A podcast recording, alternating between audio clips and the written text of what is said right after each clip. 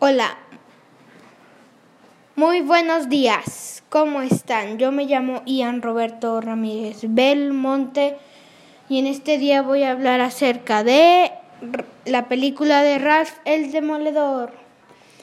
En la película de Ralph hay una escena, una escena donde Ralph se mete al, al Internet profundo. ¿Qué es el Internet profundo? Donde si tú te metes aparecen muchos virus y antivirus.